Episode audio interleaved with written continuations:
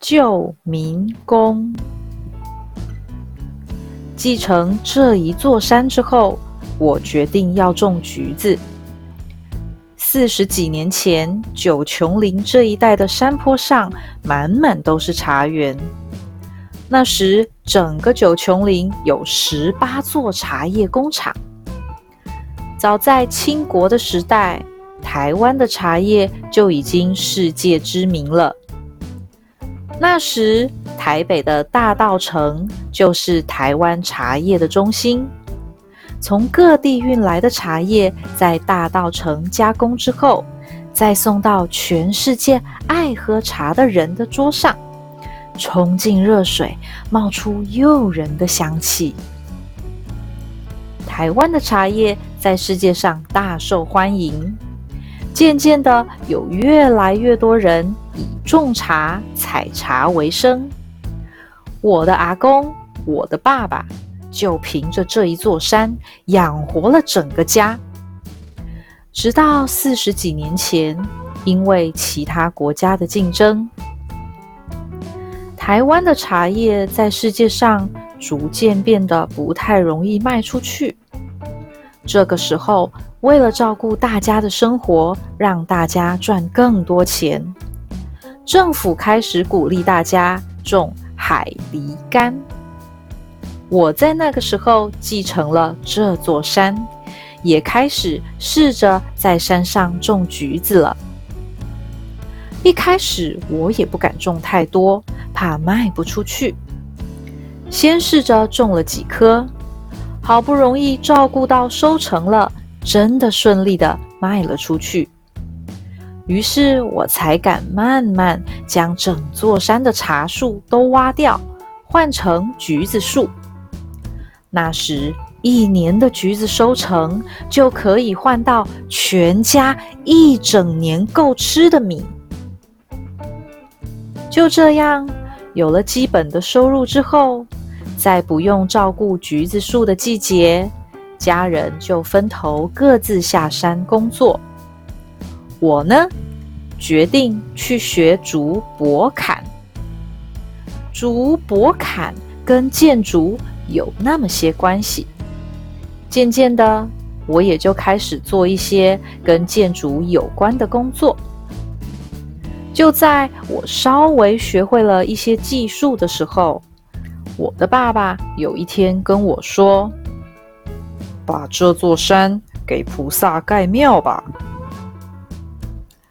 这整座山的柑橘园，能够养活整家人的柑橘园，是我辛辛苦苦整理出来的。要把柑橘树一棵棵砍掉，把土地整理弄平，在上面盖一座庙。如果是你，你会不会答应？我一开始说什么都不愿意，直到我爸爸说：“这座山也不是你赚来的，是你阿公赚来的，就给菩萨吧。”好吧，爸爸说的也有道理，因为也不是我赚的钱买下的土地，我也不会比爸爸更有权利决定这块土地的用途。既然这样，给菩萨使用，也许也不是我能阻止的事。那时我其实不相信有神明，我相信自己的力量，所以我努力学习各种跟建筑有关的技术。后来我还去学习看地理，地理跟一般人说的风水很像。像是取名字、看日子、家具的摆设、安神位等等，都需要一位地理师来协助人们决定。一位好的地理师可以帮助人们平平安安、顺顺利利的过生活。因为菩萨透过爸爸帮助许多信众解决了困难。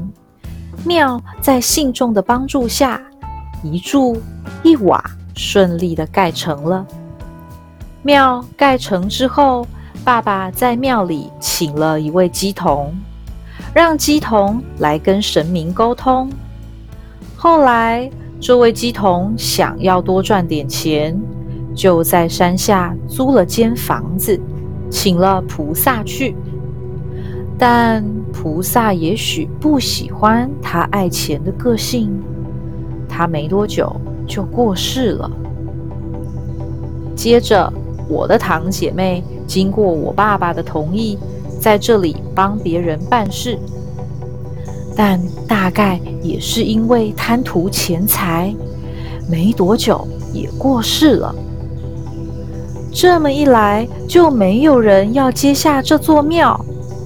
我心里想着，要不要把庙给收掉呢？我寡杯问菩萨，菩萨不答应我把庙关掉。我想了想，又寡杯问菩萨，那么菩萨是希望我找人来接吗？菩萨也不答应。最后。我只好问出我其实不太想问的问题：菩萨是希望我自己来接吗？这一次，菩萨说是，但我的建筑和地理的事业正好着，我舍不得放弃。于是我试着向菩萨请假，菩萨能不能？让我请假两年呢？没想到菩萨答应了。两年过后，不太相信神明的我，也没打算乖乖回到庙里接下菩萨给的任务。但超过两年的期限没多久，我的背就坏掉了，痛得不得了。去医院检查的结果是骨刺，要开刀。我是在竹东荣民医院做检查的，但我的儿子希望我转去更大间的医院开刀。那天已经晚了，我打了电话给媳妇，叫她把庙门打开，给菩萨上香，然后问菩萨我要不要在这里开刀。我不听儿子的。听菩萨的，菩萨给了一个秋杯，两个喜杯。我想，这是将就着开了吧的意思。就这样，我在竹东荣民医院开刀。开刀的隔天，我就可以自己下床上厕所了。而且开完刀之后，我几乎都没感觉到什么疼痛，省了不少麻醉药的钱。那天开完刀之后，我躺在开刀床上，本来应该因为麻醉而张不开的眼睛，朦朦胧胧的张开了，看见了观世音菩萨、玉皇大帝、关圣帝君。圣母娘娘等等各路神明都在我的开刀床边看着我。出院回到山上，我要媳妇不要直接开车回家，先绕到山上来。我先给菩萨和各个神明烧了香，然后我问菩萨：那时我在病床上看见的真的是你吗？是你来医院守护我吗？菩萨说：“是。”生病了，又好了。这一次，我真的相信菩萨了，真心诚意的接下了庙里的工作。菩萨要我去进修，我先去宜兰的三清祖师庙，在那里。玉皇大帝给了我三张文书，那时我跪拜在玉皇大帝面前，眼睛半闭着，就看到三张闪着金光的文书浮现在我面前。我伸手一一接住。睁开眼睛，我赶紧寡杯问玉皇大帝：“这三张文书是要给我的吗？”玉皇大帝说：“是。”我知道。这三张文书上面记载了我能够为人间有烦恼的人所做的事情。接着，我又到新竹中山路上的天公坛。同样的，当我跪拜在玉皇大帝的神像前，眼睛半闭的时候，一个巨大的、金光灿灿的大印章浮现在我面前。印章巨大到我得用双手才能接得住。睁开眼睛，我赶紧寡杯问玉皇大帝：“这是要给我的印章吗？”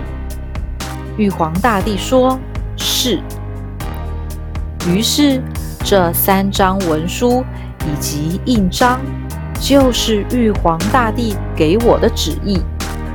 要我为人间有烦恼的人解决困难。回到救民宫，在一次又一次的寡杯中，菩萨告诉我该怎么去解决人们的困难。